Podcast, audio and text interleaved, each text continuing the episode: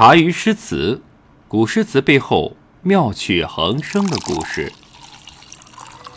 在金陵城无聊的闲逛了一段时日后，李白同学呢打卡了几乎所有的金陵酒馆，最后呢聊以自遣的在一个小酒馆里，趁着酒意留下了一首《金陵酒肆留别》。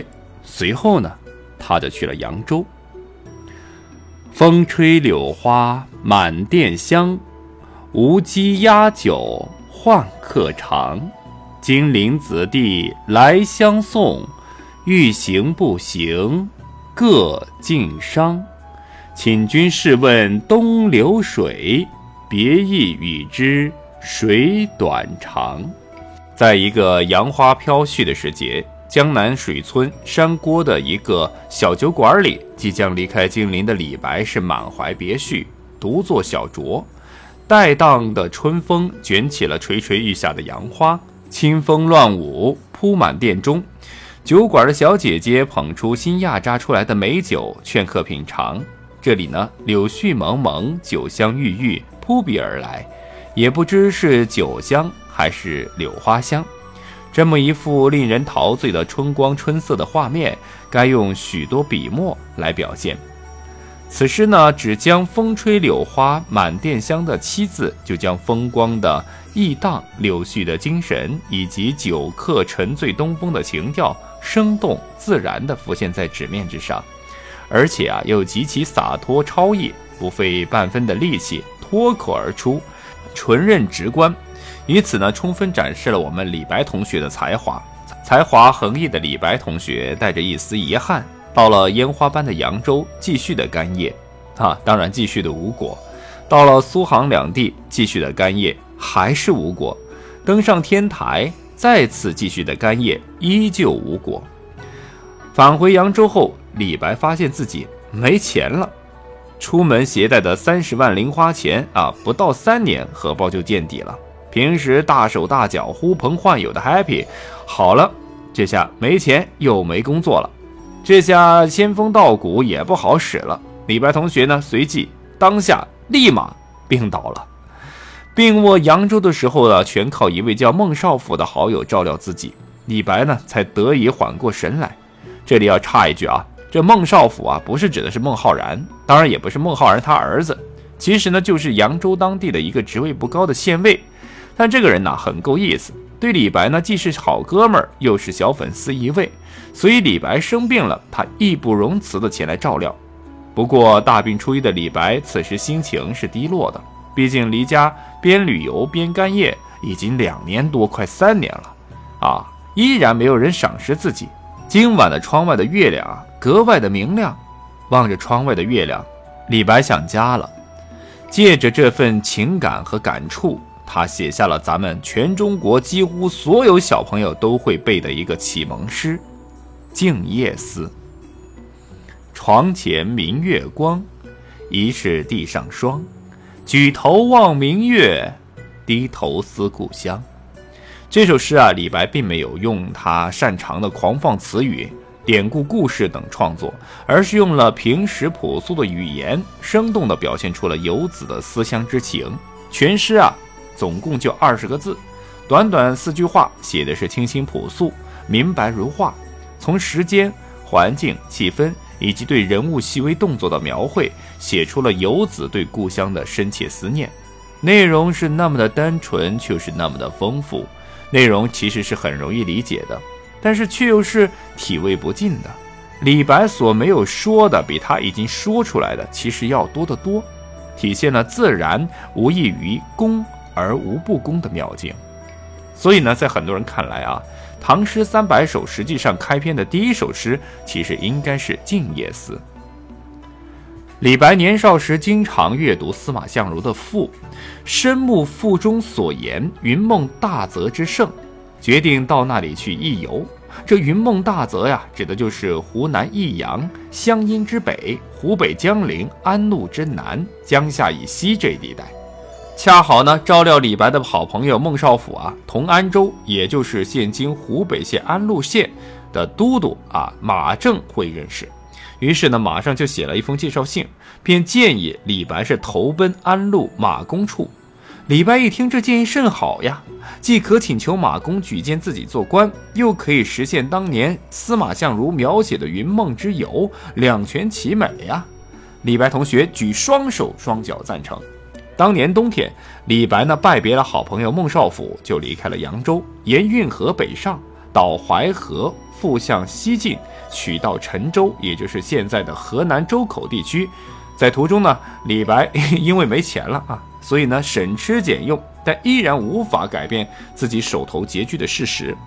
要知道，平时李白可是大手大脚的花钱花惯了，这时候啊，他都起了卖掉家传宝剑和新制的素双球衣的念头。幸好这时候李邕啊差人送银三千给他，解除了李白的燃眉之急。哎，你可能要问了，这李邕不是不甩李白吗？哎，怎么突然一下对李白雪中送炭了呢？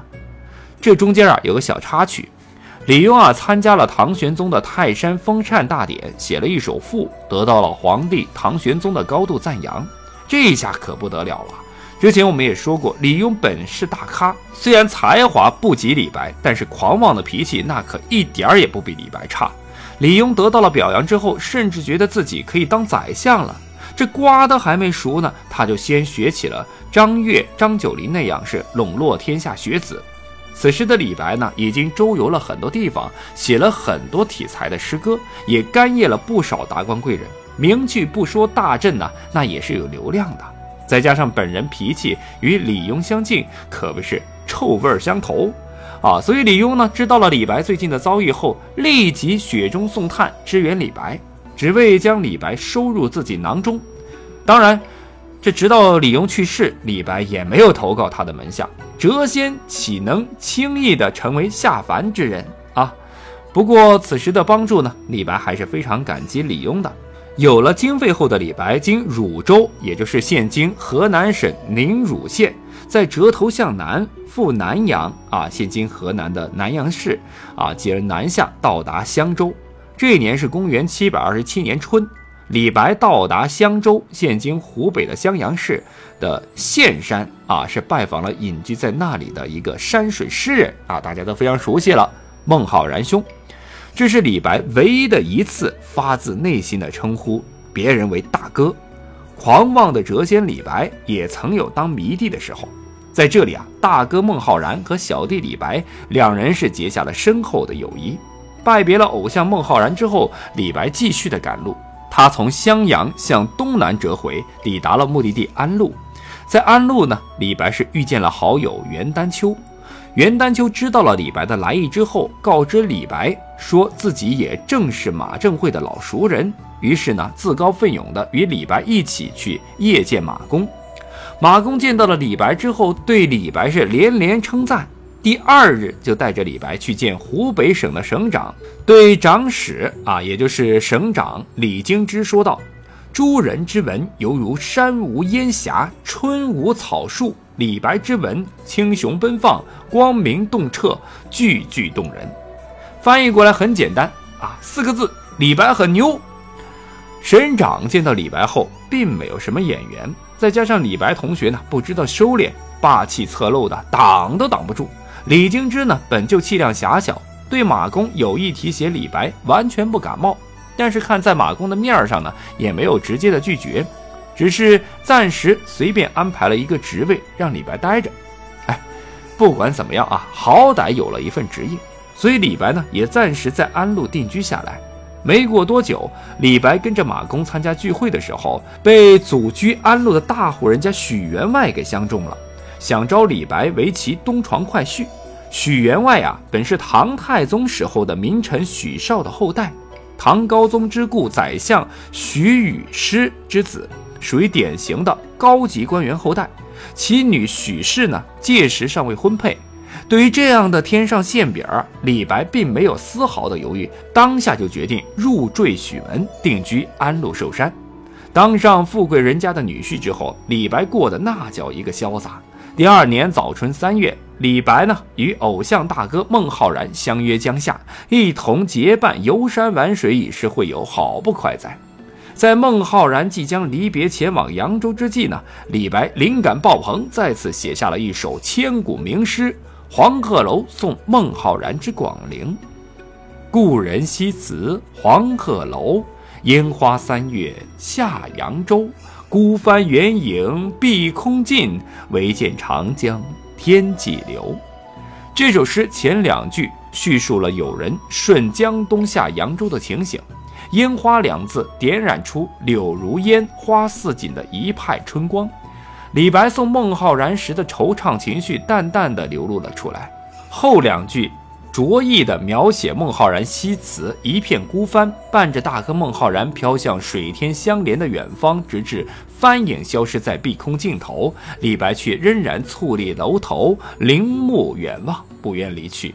诗中呢，没有一句啊说到这个离愁别思，但字里行间呢，却分明露出了朋友远去的惆怅和留念。李白笔下深厚的感情寓于动人的景物描绘之中，情与景达到了高度的完美融合。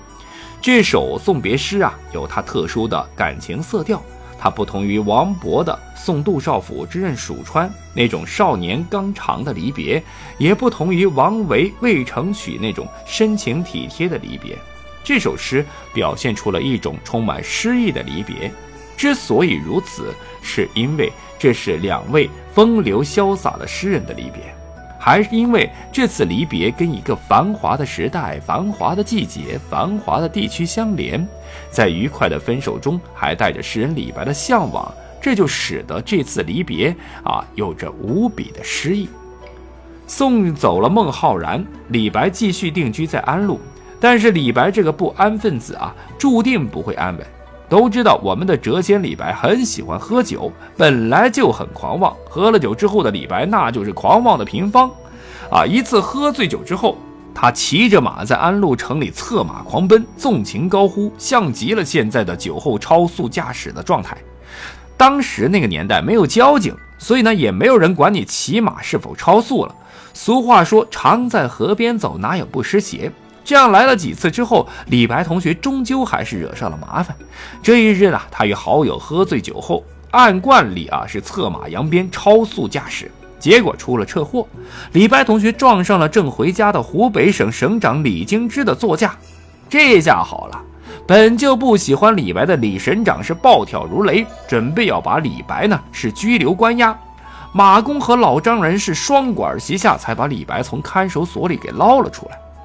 这是李白第一次酒后惹祸，但绝不是最后一次。